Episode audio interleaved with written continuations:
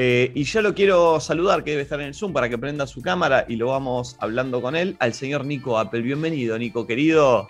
Buenos días, ¿cómo va? El se enojó porque no lo invitamos al fútbol, con razón, con razón. Todo mal, todo mal. Es que Nachito sabía que no, no quería que le quiten el estrellato. Por eso. no, no, yo, yo, ni figuré ese partido.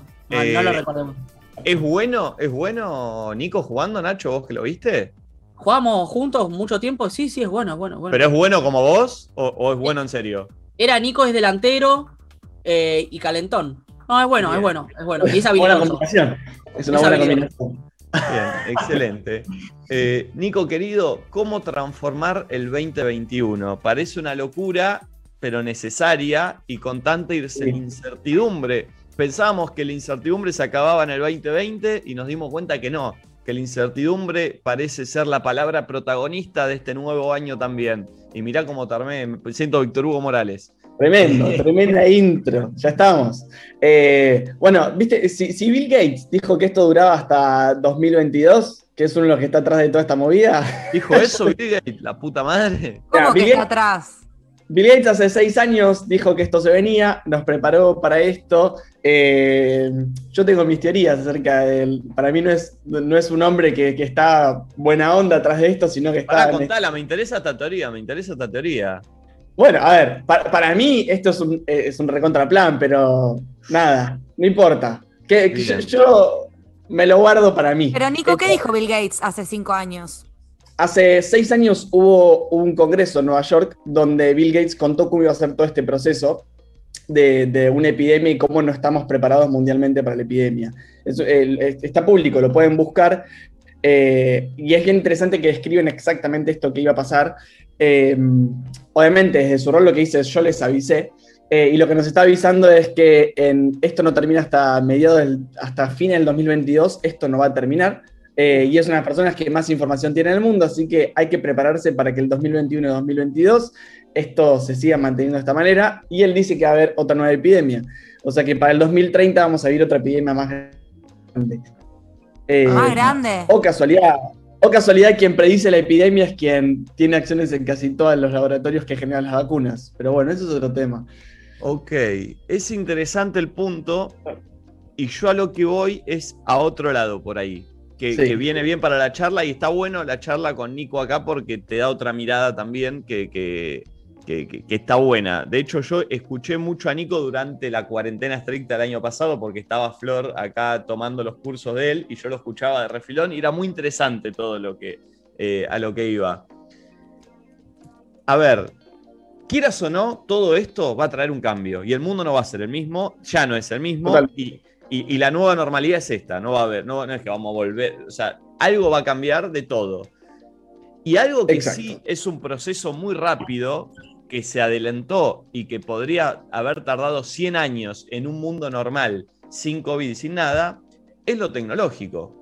Quieras o no, todo el laburo remoto, que estemos haciendo este programa ahora, así, la idea se nos despertó por, un, por, por todo lo que sucedió. Si no, lo más normal era hacer un programa en un estudio, todo sentado cara a cara. Entonces, de acá para abajo hay muchos cambios que van a seguir. Ahí yo entiendo que hay algo de Bill Gates en donde se adelantó y hubo un cambio tecnológico y una revolución tecnológica que si no hubiese pasado esto hubiese tardado 100 años en que suceda.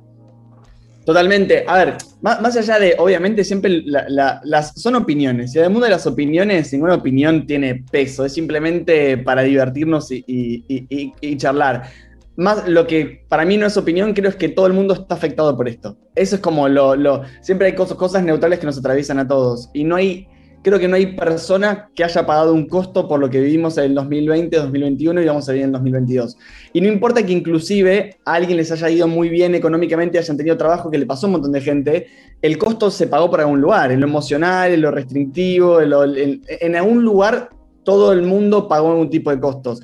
Y va a seguir esto hasta el 2022, con lo cual, si seguimos esperando medios pasivos a que vuelva como antes, estamos realmente al horno. O sea, eso para mí es lo, importante, como el mensaje importante, esto no vuelve hacia atrás y no va a volver la normalidad hacia atrás. Y yo siempre pongo como el ejemplo, es cada cosa que se avanza rara vez se retrocede. Cuando en el 2001 estuvo el atentado a las Torres Gemelas, dijeron que iban a hacer algunos pequeños ajustes en la seguridad y que se iban a ir. ¿Saben? Vieron lo que es viajar en avión hoy en día, ¿no? Nunca más volvió para atrás, cada vez es peor, cada vez es más dificultoso, no puedes ni viajar con agua. Entonces, digo, este es el nuevo mundo que va a venir, nos va a requerir un montón de flexibilidad y nos va a requerir un montón de saber navegar la incertidumbre.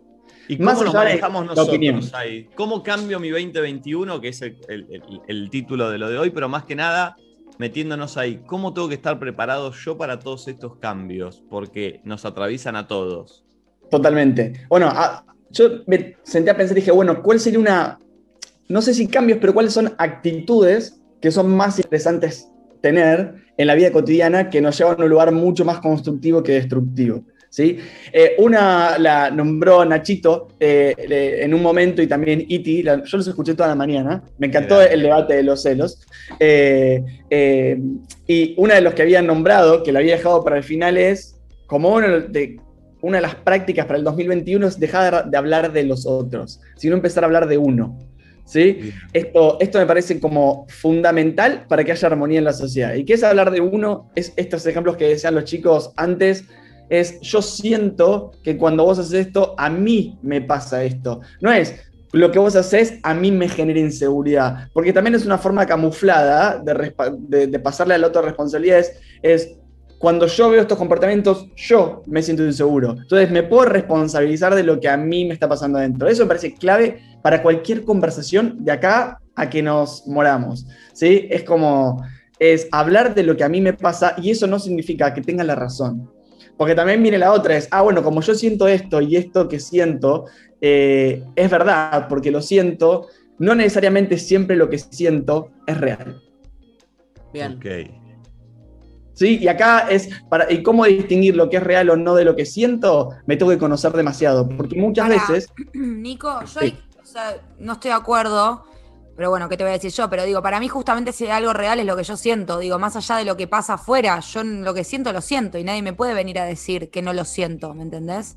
Totalmente, porque cuando vos lo experimentás, a veces la palabra sentimiento dice sentir, miento. Un montón de veces hay un montón de mentiras en el sentir yo siempre hago una, distinción de cómo saber si nos estamos mintiendo nosotros mismos. Muchas veces nos mentimos con lo que sentimos, muchas veces no es real lo que sentimos, porque nuestra parte de la conciencia nos permite decir, vos crees que sentís esto, pero en realidad sentís algo mucho más profundo que quizás a veces es opuesto a lo que estás sintiendo manifestando.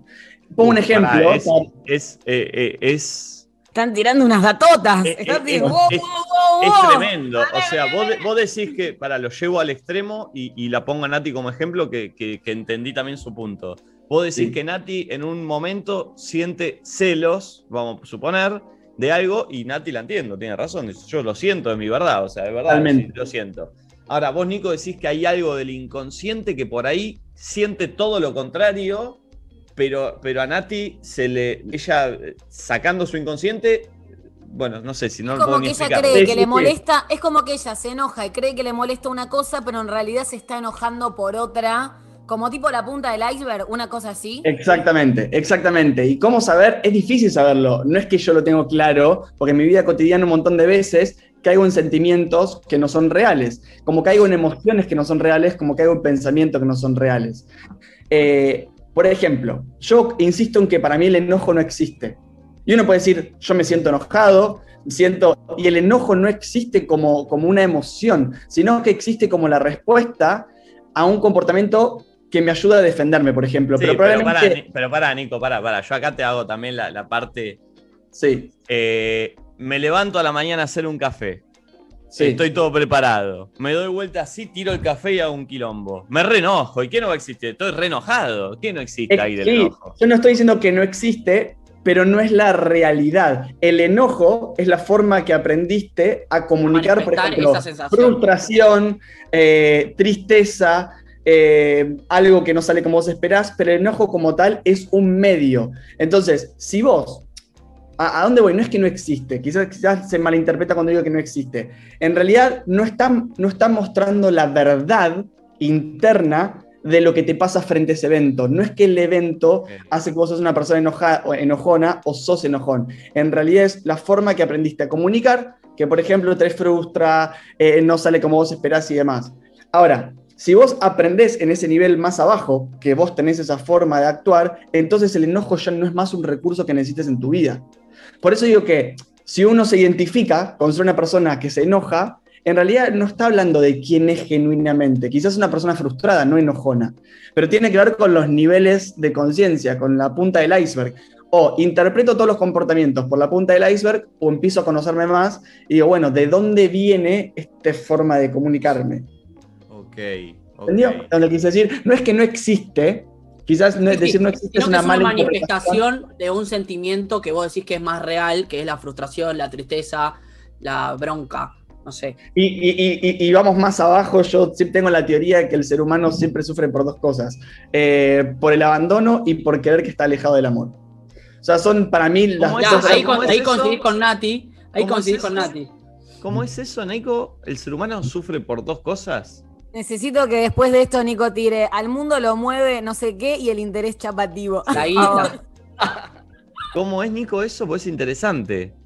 Para, para mí, todo, concepto que nos lleva a algún tipo de, sentimiento, de emoción, de, a, crear nuestro sistema de creencias, tiene que ver con que en un momento nosotros sentimos que estamos alejados de una fuente amorosa.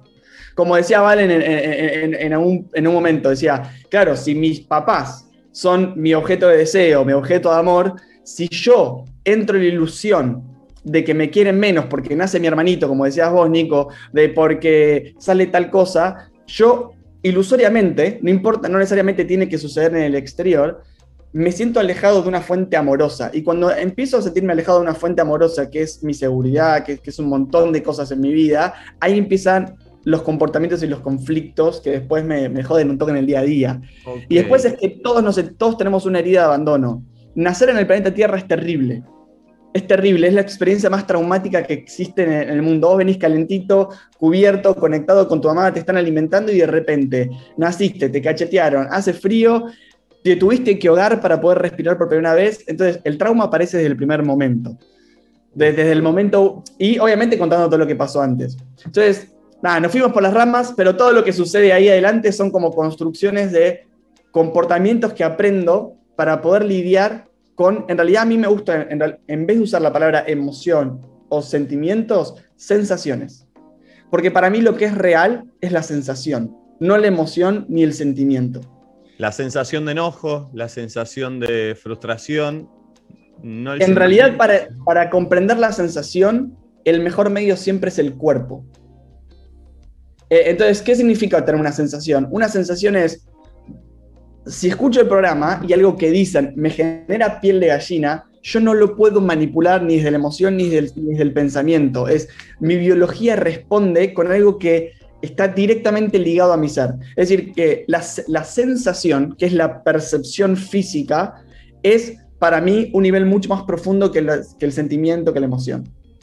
Entonces, para mí algo que es interesante es que nos empecemos a entrenar como seres humanos en ver qué sensaciones tenemos. Entonces, cuando digo que estoy celoso, cuando digo que estoy enojado, ¿qué me pasa en el cuerpo? Porque a veces se van a dar cuenta que no coinciden. Claro, porque encima es una palabra. ¿Cómo, cómo describimos? Porque nosotros nos pusimos de acuerdo en la sociedad en que ser ansioso, ponele, porque, y, vengo a eso porque me pasó ayer y ayer pensé en vos y te cuento después por qué. Eh, ser ansioso, ¿cómo explicás a alguien lo que es la ansiedad si es algo que lo tenés adentro. Entonces toda la gente nos pusimos, después habrá algún médico que me dirá, no. Como la acidez. Eh, la acidez, que todos decimos más o menos lo que creemos que es la acidez, porque le pusimos ese nombre, pero a fin de cuentas, yo le puse un nombre a algo que no sé si vos por, el, por ese nombre interpretas exactamente la misma emoción. Exacto. Y si nos vamos a, a lo más material, el color verde, ¿viste? Tipo, nos enseñaron que nosotros el verde es, pero ¿cómo? No sabemos cómo lo ve realmente cada uno ese verde. Si lo ve más clarito, si lo ve más oscuro, si lo ve realmente verde, si no lo ve azul. Violeta, claro. Nos, ponemos todos nos pusimos todos de acuerdo en que la ansiedad es eso, pero nadie sabe realmente, o seguramente alguien lo estudió, pero digo. Pero es que no, boludo, porque las emociones y la manera de sentirse existen antes que las palabras. Claro. nadie te puede decir lo que es la ansiedad, porque le estás poniendo una palabra a algo que no tiene palabras, a algo que es una sensación, punto. Totalmente. A ver, yo en, esto que estoy tratando de aportar no es que estoy diciendo eh, pienso distinto o no existe tal, no, o sea, no, no, sino decir, desafiemos en realidad que está abajo de ese iceberg, porque si no, nos vamos a quedar muchas veces en sentimientos y a veces es una trampa creerle a los sentimientos y las emociones. Yo muchos años, y esto yo lo aplicaba para mi vida, decía, esto es lo que yo siento, ¿no? Y ahí me di cuenta que un montón de veces lo que yo siento era engañoso, porque muchas veces yo sentía que tenía que ir para un camino y en realidad no era lo que profundamente quería hacer, era lo que había aprendido, me dijeron, y lo sentía. Yo creo que quizás lo más erróneo es el momento en el que vos le pones un nombre a lo que sentís y decís estoy enojado, estoy nervioso, estoy ansioso, pero el sentimiento sin las palabras para mí es lo más real que hay en el mundo. De hecho, yo no sé si este celular es real y si el mundo ahí afuera es real o qué tan real es, porque el cielo no lo puedo tocar y al horizonte nunca voy a llegar. Lo único que sé es lo que siento. De ahí a que ponerle un nombre, lo, lo tergiverse un poco, seguro, pero para mí no hay nada más real que lo que yo siento adentro, porque eso nadie me puede venir a decir que no lo siento. Totalmente. Yo, el ejemplo que quiero poner, imagínate que se muere una persona, ¿no? Y hay como cinco estadios de, de, de, del proceso para, para hacer un duelo, ¿no? Imagínate que hay una persona que se quede eternamente en el enojo. ¿Es enojo realmente lo único que habita en esa persona? No, no es enojo lo único que habita. Entonces, si se, y, y, y, lo que y realmente es el que enojo. predomina por ahí, pero no el único. Siente, exacto, siente el enojo, le modifica su vida cotidiana, le hace tomar decisiones, le hace relacionarse con personas, le hace ser como es y realmente lo siente. No es que no lo está inventando, es una persona que está mintiendo. Ahora, es real que frente a la pérdida lo que siento es enojo. No, quizás hay un montón. Siento que abandono, siento que no puedo, siento. Entonces, lo que digo es, el sentimiento, lo que sentimos es real, sí. No siempre describe la totalidad de quién soy, o rara vez describe la totalidad de quién soy, sino que muestra un aspecto que tengo que profundizar para poder entenderme, porque si no profundizo y no lo entiendo, todo el tiempo voy a estar trabajando en el enojo. Y es claro. un problema si trabajo solamente en el enojo o solo trabajo en los celos, porque nunca voy a sacar el conflicto que me hace ser celoso, me hace ser enojón continuamente. Es quedarte en lo cómodo, por así decirlo. Tampoco es cómodo, porque vivir enojado es más incómodo bueno, que. Pero, eh, sí, pero es como, listo, siento enojo, ya está, y ese enojo, listo. No te pones a pensar, tipo, ese enojo es tristeza, es esto, es lo otro. Decir, ese enojo ya está, y lo, digo cómodo en ese sentido de, listo, es esto, ya está, pero capaz que si te lo pones a demenuzar y a pensar en vos mismo, decís, ya hay otro sentimiento que por ahí es igual o más importante que el enojo, pero solo estoy visualizando el enojo y esto hace que me sienta como el orto. Entonces, capaz, si, y si visualizo el otro, por ahí puedo llegar a cambiar ese enojo por otra cosa. Es como decir, esa persona me estafó. Bueno, pero ¿qué te, ¿qué te, hizo sentir que te fuiste estafado? No es como siempre volver hacia uno. O sea, es como. Pero bueno, pasemos a la número dos que tenemos para, para, poder avanzar. Cada vez, cada vez, que viene Nico Apple, yo siento que necesito más terapia. No solo vale. ya me siento un lastre porque siento que ya de naturaleza analizo absolutamente todo, sino que viene Nico Apple y siento que el análisis no me alcanza, ¿me entendés? Necesito más, otras visiones. ¡Ah! ¡Dios! ¿Esa fue la primera, Nico? Ah, uh, upa. Esa, esa, fue la primera. Esa fue la... No, igual en, entramos porque me, me, a mí me, me, encantó todo lo que, lo que pasó y a mí me encanta justamente, y no es de chupamedias el programa, me encanta que estén todos como tirando su punto de vista y que no es que yo vengo a tirar la posta, yo vengo a tirar mi punto de vista y nadie sabe quién lo tiene. Y eso es lo, lo lindo de esto. No hay ninguna bajada de línea, nada. La segunda, si hablamos esta, arranqué por lo que habían dicho primero los chicos y le sumo una segunda que es clave, que es 2021 eliminemos la justificación. Y esto me parece... Me copa. Eliminar la justificación de la vida me parece una herramienta tremenda. ¿Qué justificarme? No quiero, Soy... listo. Es exact, exactamente. Es como, yo siempre subo un chiste que es, eh, perdón, llegué tarde porque no quería venir. Ah. ¿No? Es como, no es, porque el tránsito y bla, bla, bla, y no, no puedo porque mi jefe no me lo dio. Y un no poco de la mano a cuando Nati dice, si no te respondes porque no, no, no quiere. O sea, el, el, cuando habla de una relación, como el que, el que tarda en responder es porque, bueno, porque mucho no le interesa. ¿Va de esa mano? La, la justificación para mí es una forma camuflada, y es ser muy duro con esto, una forma camuflada de victimización. Apa. Entonces, es explicar por qué no te salió lo que no te salió, o por qué no llegaste a donde llegaste, o por qué no estás donde estás. Y el peligro de vivir justificándonos es que es una autocomplacencia para no estar haciendo. Y, no revisar que quizás hay cosas que podría haber hecho distintas en el camino y que no es una condena no alcanzar algo, que algo no se dé como yo quiera, que algo no pase, sino es una oportunidad para repensarlo y volver a hacerlo. Ahora, para mí, salir de la justificación te permite entrar a la responsabilidad. Es, no puedo justificar mi comportamiento por lo que la afuera está, por lo que está haciendo la afuera o por lo que los otros me hacen. Eso me parece como una clave fundamental. No es, no, yo le pegué porque me habló mal. Entonces justifico mi comportamiento porque el otro inició otro comportamiento. Es, no, no me puedo, yo le pegué porque yo soy una persona que le gusta la violencia. O porque, porque no reaccioné así. de otra manera. Claro. Porque reaccioné así, porque tampoco capaz puede ser tipo, soy una persona que me gusta la violencia, pero yo le pegué porque reaccioné de esta manera. Porque que no sea tampoco tan absolutista, pero me gusta esto de, no empezar a, justificarnos más, que está bien el no querer. Me parece que hasta es más sano. Sí, el, el no justificarte te permite decir, no quiero ir o no quiero ser parte y no significa que sea personal con vos eh, y que no significa que no te quiera, por ejemplo. Y empezar a tener como esa transparencia y también dejar de justificarnos. De nuevo es una puerta a la responsabilidad de decir, bueno, a ver, si yo no, no llegué o no se dio como yo quería, ¿qué cosas tengo que tener en cuenta? No, porque el país y porque, y porque pasó tal cosa es, bueno, pero si otros lo están haciendo. Entonces, ¿cómo es que puedo hacer algo distinto? Es preguntarme a mí cómo lo puedo hacer distinto, no importa las circunstancias. Bien. Entonces, justificarse nos quita poder. Para mí eso es lo, lo más importante para saber adentro. Bien. Sí, nos quita esencia. nos quita poder, es un buen título. Y esencia también, ¿no? Porque al final estás metiendo una excusa o algo que en realidad no es lo que sucede, como... Bien.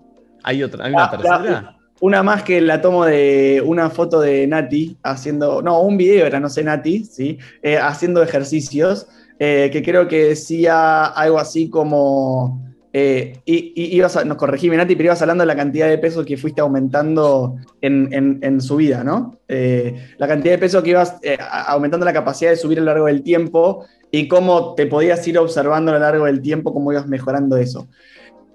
Em, para el 2021 está bueno que, alguien, que todos nos propongamos siempre desarrollar uno o dos hábitos nuevos por año.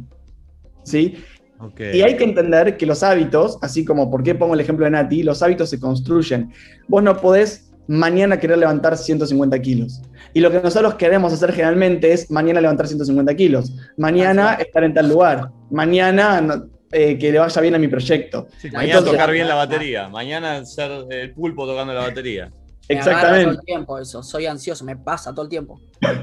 Bueno, entonces un hábito saludable, hábito saludable no es, no me refiero a comer saludable, hábito saludable es algo que quieras integrar nuevo a tu vida, que lo hagas de una forma muy amorosa y muy pequeña. ¿sí? Yo siempre les insistí en muchas transmisiones anteriores de hacer actos muy pequeños, pero para mí es clave porque siempre esperamos hacer cosas muy grandes para poder cambiar y eso no hay forma.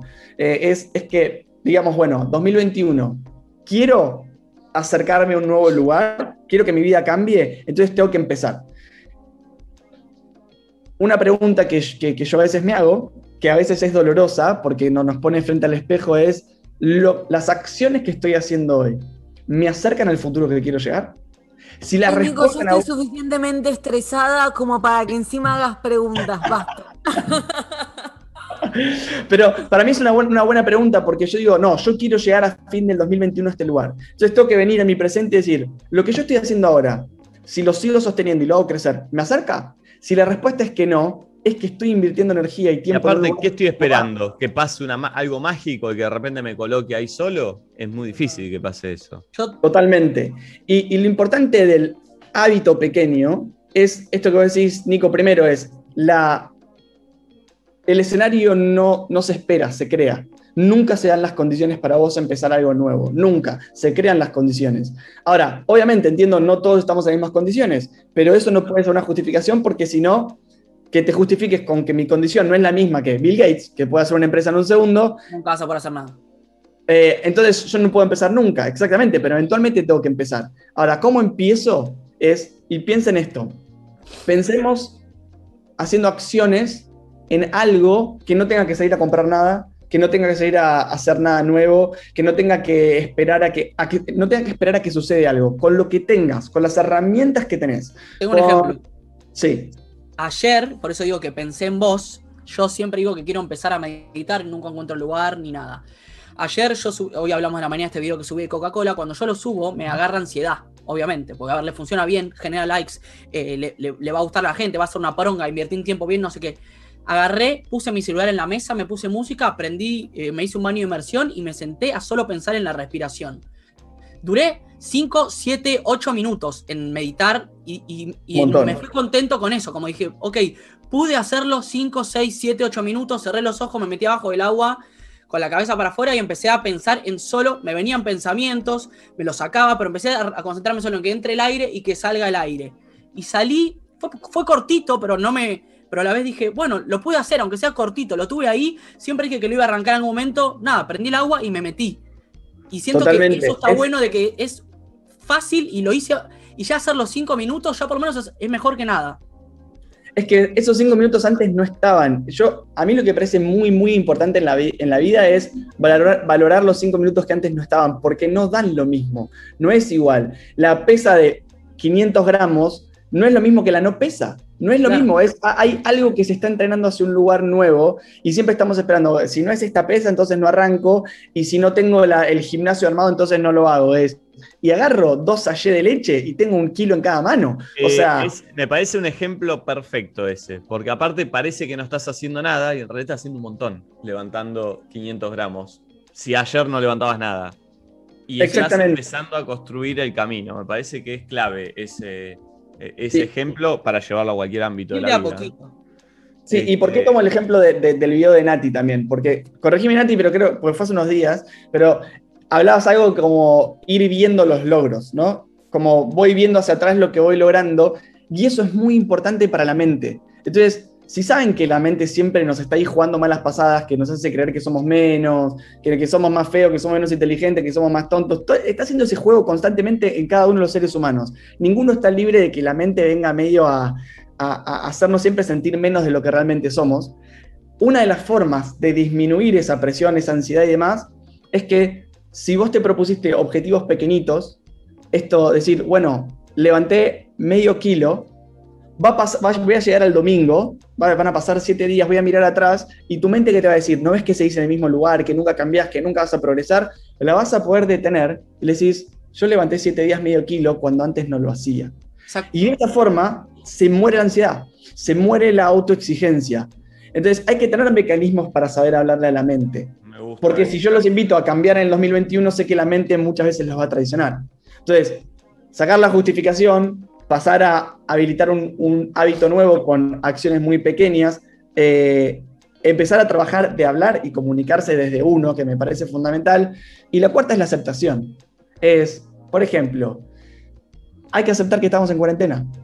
Punto. Esto, eh, aceptar que estamos en cuarentena, y yo siempre hago la enorme aclaración, no significa resignarse.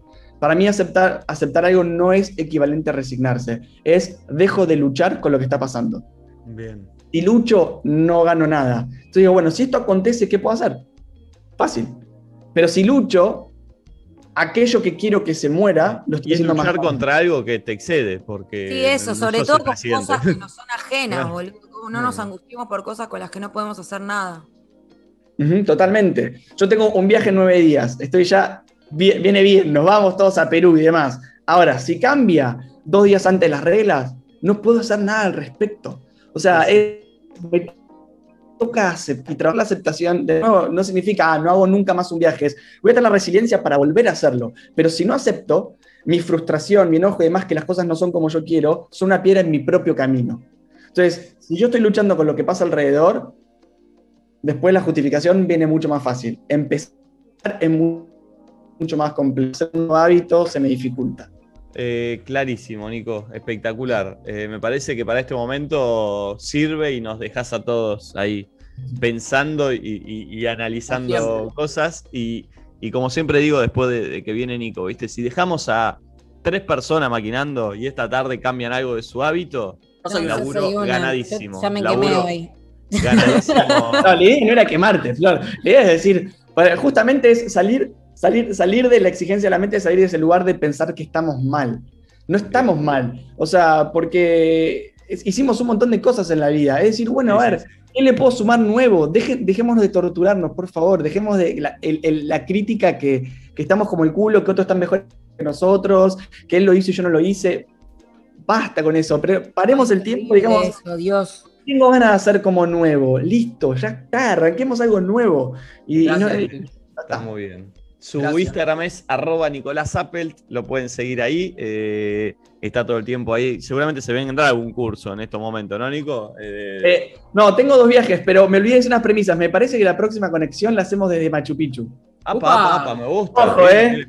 Ojo. Así que si nos da la conexión y el tiempo, nos conectamos desde Machu Picchu y les muestro el lugar arroba Nicolás Apple desde el Instagram, ahí lo pueden seguir y nos veremos en 15 días, Nico, querido. Abrazo. Adiós, nos vemos en Perú.